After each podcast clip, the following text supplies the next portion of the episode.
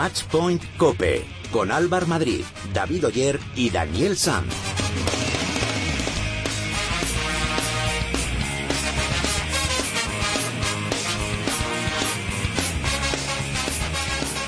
Muy buenas, ¿qué tal? ¿Cómo estáis? Bienvenidos al programa especializado en tenis y en pádel de cope.es. Bienvenidos al capítulo número 16 de Matchpoint Cope. Esta semana se han disputado cuatro torneos. Rotterdam, Amberes, Memphis y Sao Paulo. Lo más destacable de la semana de los nuestros ha sido la victoria de Anabel Medina y Arancha Parra en el dobles en Amberes y Carla Suárez que llegó a la final también allí pero no la pudo disputar por unos problemas en el cuello. En el programa de hoy vamos a hablar con la capitana del equipo de Copa Federación, Conchita Martínez. Dani además nos va a acercar una curiosa historia de hermanos en esto del tenis, además de, como siempre, la habitual tertulia con nuestros expertos. A mi lado, como cada programa, tengo a mis dos compañeros, David Oyer y Daniel Sanz. Muy buenas. Hola Álvaro, ¿qué tal? ¿Cómo estáis? Bueno, bien, un poco decepcionado por no haber podido ver a Carla Suárez en la final de Amberes, ya que había recuperado sensaciones después de no poder jugar en Rumanía por, contra Rumanía por problemas en el codo. Y bueno, esta tortícolis inoportuna que le ha privado de, poder ganar su torneo eh, más importante a nivel WITA. Pues sí, Dani. Bueno, no ha sido una semana muy fina para los nuestros en, individuales, pero bueno, ahí han estado Anabel y Arancha poniendo la guinda al menos en dobles. Eso es. Bueno, pues os recordamos que cada semana ponemos una pregunta en nuestras redes sociales para que vosotros también forméis parte del programa. Estamos en Twitter como arroba matchpointcope y en Facebook nos podréis encontrar en facebook.com barra matchpointcope. Pero antes de todo esto que hemos comentado, vamos a ver qué ha pasado esta semana con la ayuda de David Oyer.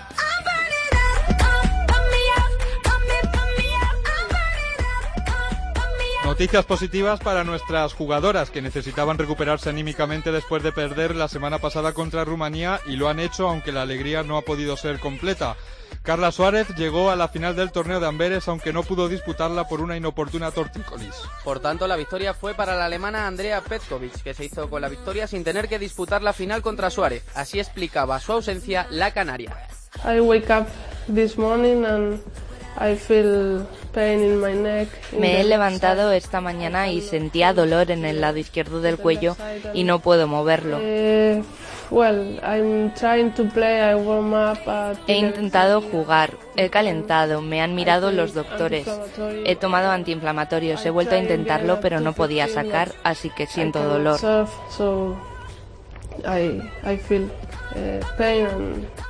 Pese a no poder jugar, Carla Suárez ha escalado hasta la decimotercera posición de la clasificación WITA, su mejor posición de siempre. Un puesto que hasta ahora solo habían podido alcanzar Arancha Sánchez Vicario y nuestra invitada de hoy, Conchita Martínez. Pero en Amberes sí que ha habido una victoria española, fue en dobles. Anabel Medina y Arancha Parra derrotaron a la pareja belga por 6-4, 3-6 y 10-5. Escuchamos a las españolas. It's a great tournament. The city is so nice. We we had a walk and it's es un gran torneo, es muy agradable jugar aquí. Es un torneo monumental. Quiero agradecer a la organización y a todo el mundo que ha hecho que nos hayamos sentido como en casa. Quiero decir también que ganar el torneo de dobles dos veces en tres años para mí es muy agradable y un honor tener esta clase de torneos. También se han jugado otros torneos. En Rotterdam, Babrinka se hizo con la victoria ante Verdic y se coloca número 7 del ranking ATP. En Memphis, la victoria fue para el japonés Kei Nishikori que se impuso a Anderson en la final. Y por último en Sao Paulo, Pablo Cuevas se hizo con el torneo después de imponerse a Luca Bani.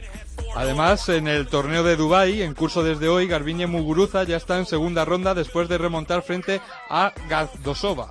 Comenzó perdiendo 3-6 el primer set, pero la española supo reaccionar a tiempo para darle la vuelta al marcador y ganar los dos siguientes por un contundente 6-1 y 6-2. Eso en cuanto a las chicas, los chicos por su parte se preparan a ritmo de carnaval para el Open 500 Río de Janeiro. Ayer pudimos ver a Rafa Nadal y a David Ferrer en un desfile de carnaval en Río de Janeiro, bailando samba, disfrutando de lo lindo en una de las mayores fiestas del mundo. Y en tenis de mesa, decimoquinta jornada de la Superdivisión masculina que deja a Lucas Camp Cartagena, líder de la clasificación con 31 puntos, y al San Sebastián de los Reyes y al Hispalis en descenso con 6 y 4 puntos respectivamente. Hola, soy Marcelo Mayers. Os mando un abrazo a todos los que escucháis el programa Matchpoint Poker.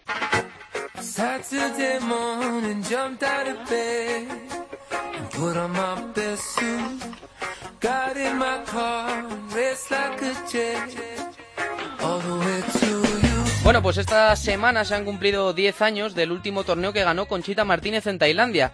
Y aprovechando este aniversario y que la semana pasada jugó el equipo de Copa Federación, pues hemos decidido llamarla. Conchita Martínez, muy buenas. Hola, buenas. ¿Qué tal? ¿Cómo estás? Pues muy bien, aquí. ¿Estás en España? Estoy en España, sí. Diez años ya que ganaste tu, tu último torneo. ¿Qué recuerdo tienes de aquella semana?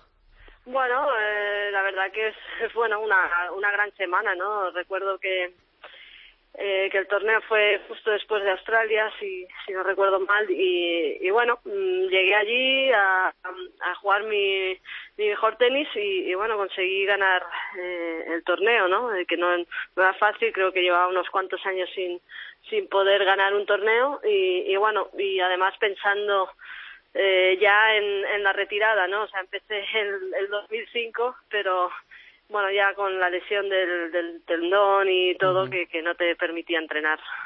Bueno, hace ya una semana que, que caímos contra, contra Rumanía. Imagino que esta semana lo habrás estado dando, dando vueltas a la eliminatoria. Eh, ¿Qué conclusiones o, o, qué te ha dejado esta, esta eliminatoria?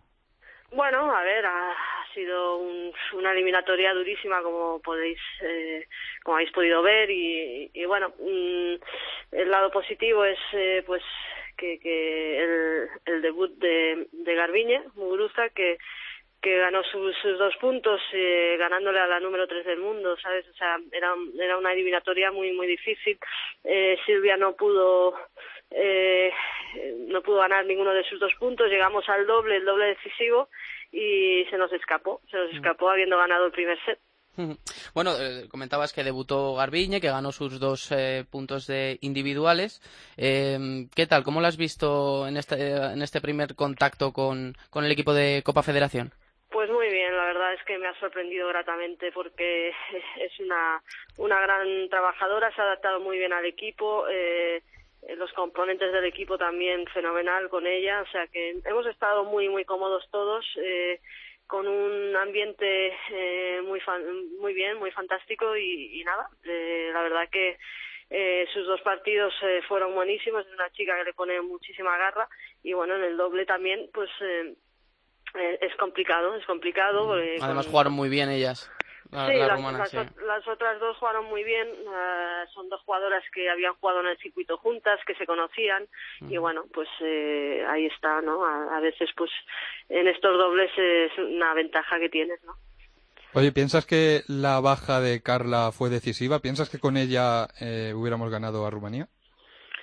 Hombre, si, si contamos con los dos eh, puntos de Garbiñe, eh, yo creo que un punto de Carla lo hubiésemos sacado, ¿no? Sea sea contra Begu, sea contra Halep o sea contra, o sea, o sea el doble. Eh, el doble, ya sabéis que Carla y Garbiñe lo juegan sí. juntas, entonces, bueno, yo creo que hubiésemos tenido eh, más oportunidades, ¿sabes? Yo creo que sí que sí se hubiese sacado, pero bueno, de, de nada sirve, ¿no? Mira hacia ya, atrás. Ya, no, no, hay remedio. Oye, ¿cómo la, ¿cómo la has visto esta semana en, en Amberes? Una pena que no pudo ayer jugar la, la final por esos problemas en el, en el cuello, ¿no?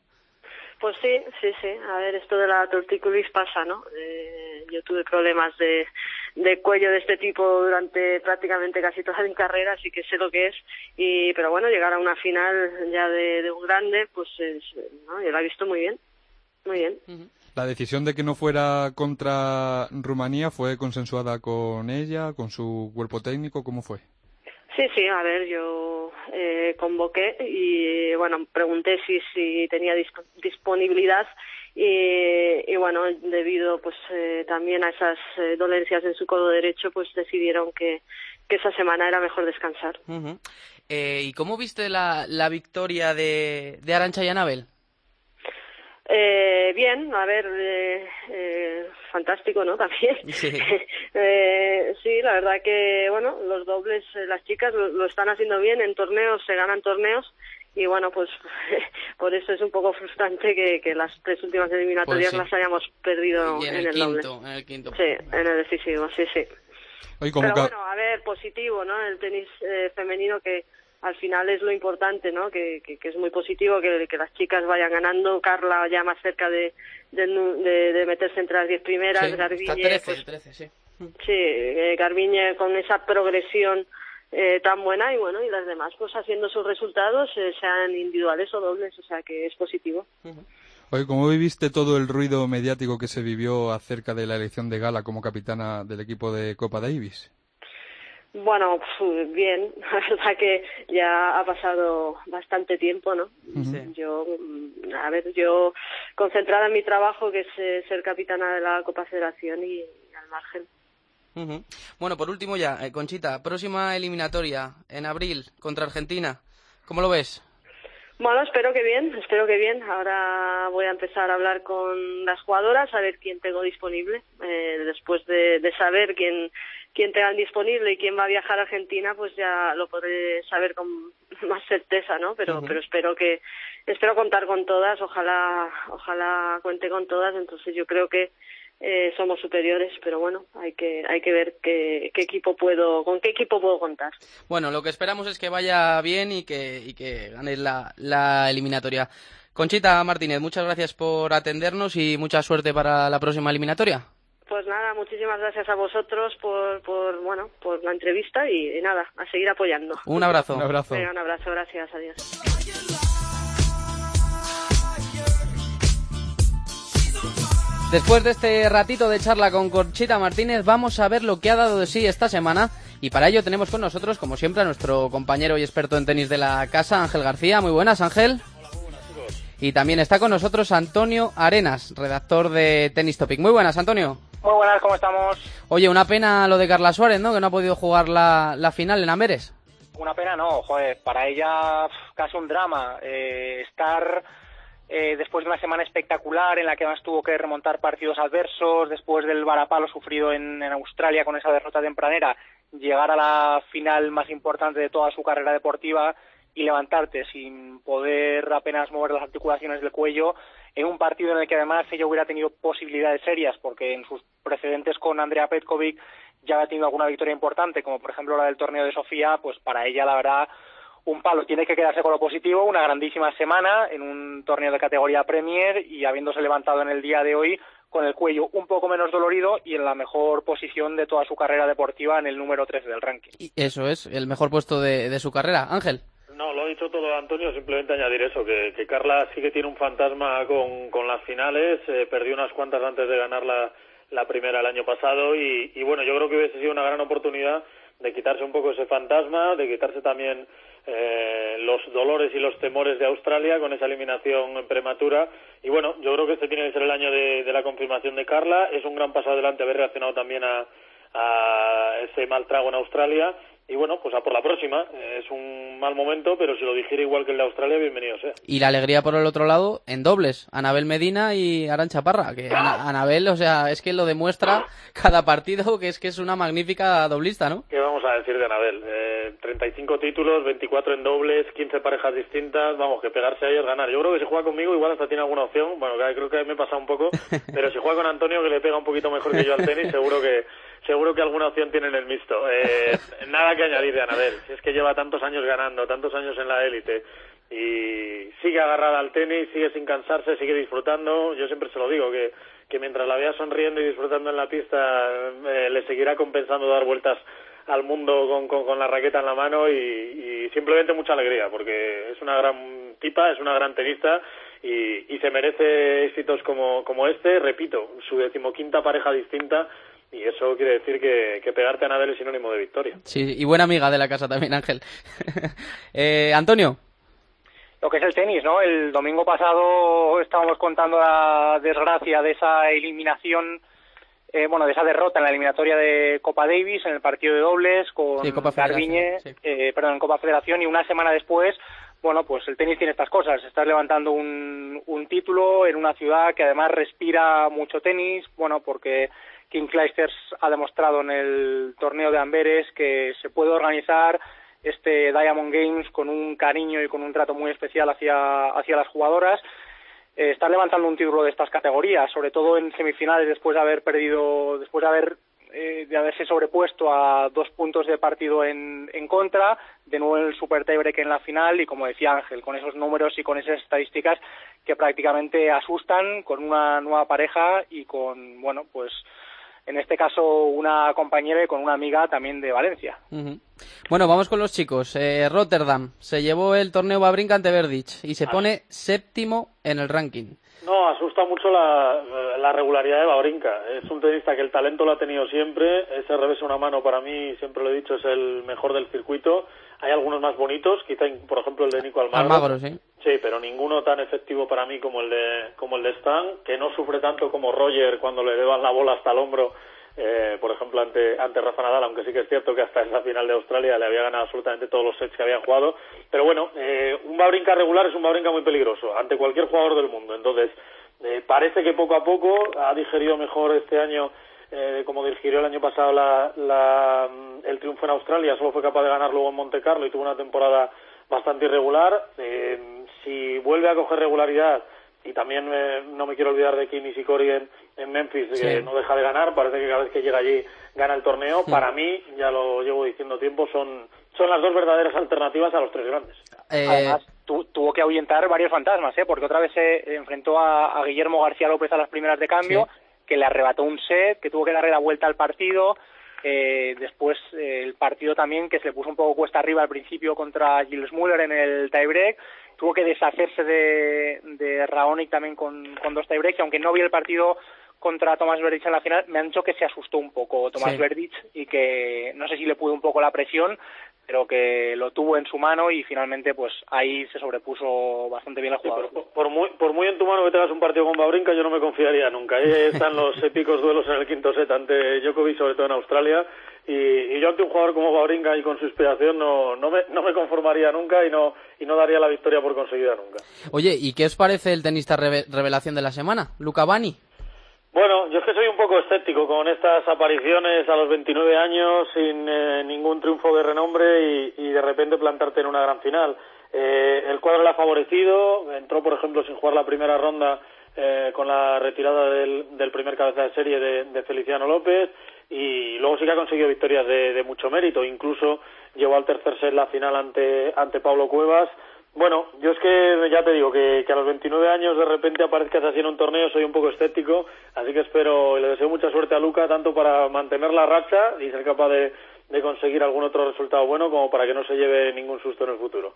Antonio, ¿crees que el torneo de Río de Janeiro es eh, la ocasión especial para que Rafa vuelva a coger sensaciones, para que vuelva a ser el Rafa que todos hemos visto en tierra? Hombre, ojalá que así sea, ¿eh? Sus retornos después de lesiones o después de tiempos de ausencia en el circuito y su vinculación con Sudamérica ha sido siempre muy especial y si no que se lo digan a Viña del Mar. En este caso es, eh, es un 500, el cuadro creo que, no digo que haya sido desfavorable, lo único que evidentemente jugar contra un jugador local como va a ser Tomás Belucci no sé hasta qué punto va, va a ayudarle. Después, bueno, va a tener a dos jugadores delante de las siguientes rondas y pasa muy de tierra batida, como pueden ser eh, Charlie Berloc o, Pablo Carreño. No sé, yo ojalá que, que Rafa vuelva, que retorne con mucha fuerza. Va a tener también por ahí por el camino a Pablo Cuevas, que viene dulce, evidentemente, o a Nico Almagro, que a día de hoy es una piedra descomunal porque no es cabeza de serie en ningún torneo y, y empiezan las primeras rondas encontrándose con mucha fuerza, con muchas ganas y con mucha energía y lo dicho, no tiene eh, hasta, hasta prácticamente semifinales ningún top ten en el camino, pero ojalá que podamos ver de nuevo una final en Río de Janeiro entre Rafa Nadal y David Ferrer. Bueno, tengo muchas ganas de volver a ver a Rafa en tierra, porque bueno, desde esa final de Roland Garros 2014 eh, no, no ha vuelto a pisar esta superficie y, y, la necesita. Yo creo que la necesita él, la necesitamos todos, eh, volver a pisar su suelo, el jardín de su casa, la tierra batida y, a partir de ahí pues a ver si va cogiendo sensaciones y, volvemos a ver al Rafa intratable que no pierde ante tanto eh, tenista casi hundido en el ranking como está perdiendo últimamente desde desde Wimbledon desde Wimbledon el año pasado y, y bueno que vuelva a coger sensaciones que vuelva a coger la racha y que vuelva a ser ese tenista intratable en tierra batida al que hay que sufrir mucho y jugar muy bien y David Ferrer lo sabe por ejemplo si quieres ganarle. Por último, y por desengrasar un poco esta tertulia, ¿qué os pareció la imagen curiosa del día de ayer? Rafa Nadal, David Ferrer bailando en el Carnaval de Río. Pues que me parece muy bien que se diviertan, aunque eso sí, que tengan un poco de cuidado con los resfriados, no vaya a ser que alguno se levante. sí, porque llovía. Lluvia y, y bueno, estuvieron con un chubasquero durante un buen rato eh, cosa que no necesito Boa Cuerten, que ya sabéis que es más, él lo dice además, que es más surfero que tenista y más juerguista que, tenista, pero, pero bueno, sí, que se diviertan, que desengrasen, al final el circuito, sobre todo mentalmente, y te lo dicen todos, es, es muy agotador, de ciudad en ciudad, de hotel en hotel, y bueno, que se puedan pegar lujos como este, eh, eso sí, que mejoren un poquito el baile, ¿eh? porque les he visto a los dos. Un poco limitados, ¿no? bueno, Ferru, no meneaba más que las manos y, y, Rafa el movimiento de cadera lo tiene un poco oxidado, la verdad. Más, más allá de eso, para mí es muy importante que los torneos luchen y que los jugadores se predispongan para lograr este tipo de imágenes icónicas que dan la vuelta al mundo, porque al final esa foto de Rafa y David en Copacabana, esa foto ayer con, con Guga y con David en el carnaval, eh, bueno, pues se asemejan un poco a lo que, por ejemplo, hizo el Conde de Godó el año pasado en, en el Liceo de Barcelona, a esas imágenes de Nadal y Djokovic jugando en el en, en el hielo, eh, en un barco, esa imagen de toda la vida que hemos visto en, en Dubái de Roger Federer y, y Andrea Gassi encima del rascacielos más alto del mundo, son imágenes que dan la vuelta al mundo, que son una promoción del tenis espectacular, que hacen que los torneos cobren un poquito más de vida y por eso que Río lo haya conseguido en 48 horas con dos fotos tan espectaculares dice muchísimo de la organización del torneo. Pues sí. Antonio Ángel, un placer como siempre. ¿eh? Un abrazo. Un abrazo. Chao, un abrazo. Marat Safin. Bueno, vamos con el hermano mayor, Marat Safin. Era un tenista agresivo al que le gustaba atacar con un potentísimo saque que superaba los 230 kilómetros por hora, buena volea, gran físico, un tenista muy completo. El tenista más alto de la historia en llegar a ser número uno. Le fallaba un poco la cabeza a veces en la pista. En el año 97 entró en el circuito profesional. En el 98 el mundo tenístico comenzó a conocer a este ruso que con tan solo 18 añitos eliminaba en Roland Garros a Andrea Agassi en primera ronda.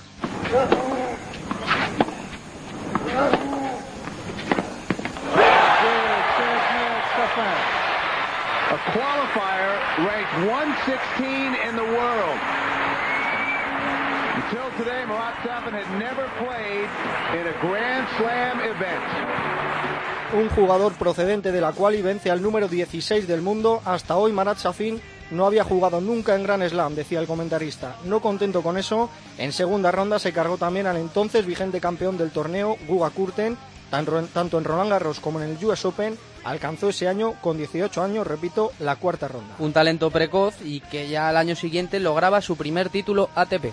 Fue en Boston, frente a Greg Rusetsky, a quien venció por 6-4 y 7-6.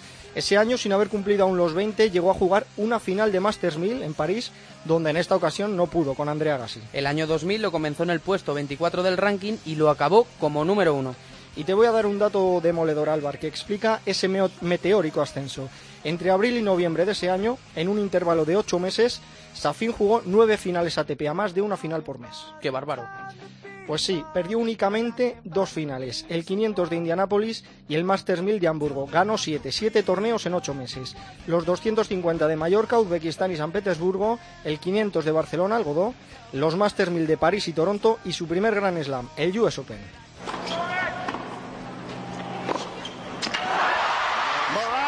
Sasson is the 2000 US Open champion. Marat, ¿has jugado al tenis alguna vez mejor que hoy? No, never in my life. No, nunca en mi vida. No sé cómo ha sido. I don't even remember. I only Ni lo recuerdo, solo recuerdo el último juego. I was uh, very nervous. Estaba muy nervioso. No podía moverme en la pista, pero he tenido suerte. Safin ganó el US Open nada menos que ante el ídolo local y cinco veces campeón del torneo Pete Sampras. Esa victoria upó al ruso hasta la segunda posición del ranking y con el triunfo en el Masters 1000 de París el 20 de noviembre del año 2000 se convirtió en el número uno.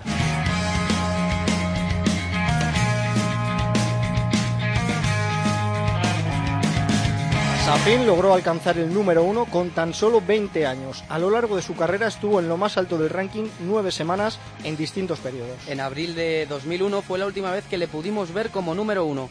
a pesar de que siguió ganando torneos, no volvió a conseguirlo. Ganó tres Masters 1000 más, ganó el Open de Australia, Gran Slam en el que además fue otras dos veces finalista, ganó la Copa Davis en dos ocasiones, pero no, no volvió a llegar a lo más alto del ranking.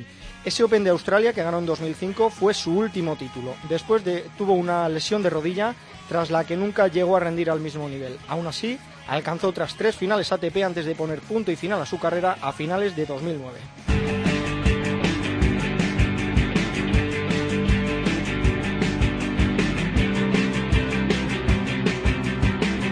Precisamente en 2009, el año en que Marat Safin se retiró, su hermana Dinara Safina alcanzaba el número uno en el circuito femenino. Safina también fue una chica precoz, con tan solo 16 años y 3 meses levantaba su primer título WTA, en Sopot, en 2002. Desde entonces fue ganando títulos, subiendo en el ranking, hasta que en 2008 llegaron las grandes finales. Cuatro títulos ganó ese año, pero aún así acabó con un par de espinas clavadas. La primera de ellas, Roland Garros, donde cayó en la final con Ana Ivanovic 6-3 y 6-4.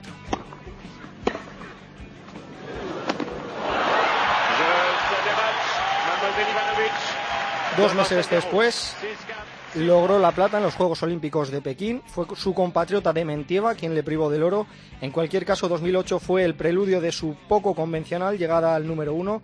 Lo logró el 20 de abril de 2009. Ese año, Linara Safina ganó tres torneos, Roma, Madrid y Eslovenia, y llegó a cinco finales, dos de ellas de Gran Slam. La rusa Perdió en el Open de Australia ante Serena Williams y nuevamente en Roland Garros, esta vez frente a Svetlana Kuznetsova. Llegó a ser número uno sin haber ganado ningún Gran Slam ese año. Ni ese año, ni ese año ni en su carrera. Por eso ha sido una número uno poco convencional. Bueno, en individuales, al menos en dobles, logró levantar el US Open en 2007. Y también la Copa Federación en 2005. En cualquier caso, 2009 fue el año en el que llegó al número uno y el año en el que comenzó su calvario. A finales de ese año sufrió una lesión en la espalda de la que no consiguió recuperarse en condiciones. En 2010 rindió a un nivel muy inferior debido a ello y en 2011 tuvo que hacer un parón, algo que anunció su hermano Marat, que dejó en duda si volvería a jugar al tenis. La rusa no volvió a hacerlo, aunque fue hasta 2014 cuando anunció su retirada definitiva con 28 años y tras aproximadamente tres sin competir. Fue en el Mutua Open de Madrid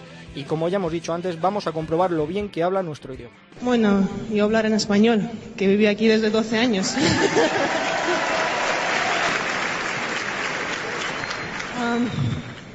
pasaron ya cinco años desde el primer torneo que he ganado aquí, fue la primera vez en 2009, y ya son tres años que no he jugado. Fue mi último torneo que he jugado. Y de verdad lo que quiero decir es que lo que más he hecho de menos es a vosotros, a la gente que me estaba apoyando durante toda mi carrera. Muchas gracias siempre estar a mi lado.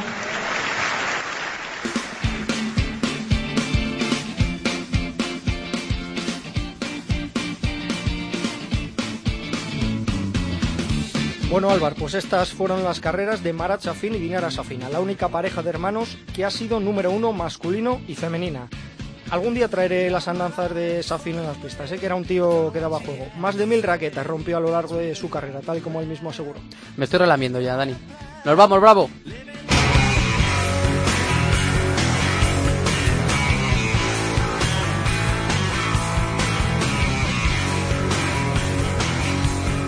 Vamos a repasar la agenda. David, ¿qué tenemos para la próxima semana? Tenemos el Open 500 Río de Janeiro, en el que participan entre otros Rafa Nadal, que abre su temporada en tierra batida y se enfrentará en primera ronda al anfitrión Beluzzi, o David Ferrer y Jimeno Traver, que se enfrentan entre sí. Además, también tenemos ya en juego los torneos 250 de Las Vegas y de Marsella. En el cuadro femenino, el torneo de Dubai que ya está en marcha. Y en tenis de mesa, el próximo fin de semana se juega la decimosexta jornada de la Superdivisión masculina. Muchas gracias, David. Hoy nos despedimos con la canción Cuando vendrá de la banda de rock argentina La Renga, una de las canciones favoritas del jugador del circuito profesional de padel Mati Díaz. Elegí esta canción porque define un poco mi, personalidad, es de, un grupo de música argentina que me gusta mucho y lo escuchaba en mi adolescencia y lo sigo escuchando y define un poco mi, personalidad y mi forma de jugar en, en la pista y el eslogan que tengo, un guerrero toma todo como un desafío, que es parte de la canción. Un rockero de los que no quedan este Mati Díaz. Y nada, hasta aquí ha llegado este capítulo número 16 de Match Point Cope. Muchas gracias por estar ahí, en la técnica ha estado Antonio Bravo. Y nada, que volvemos el próximo lunes, que disfruten de la semana.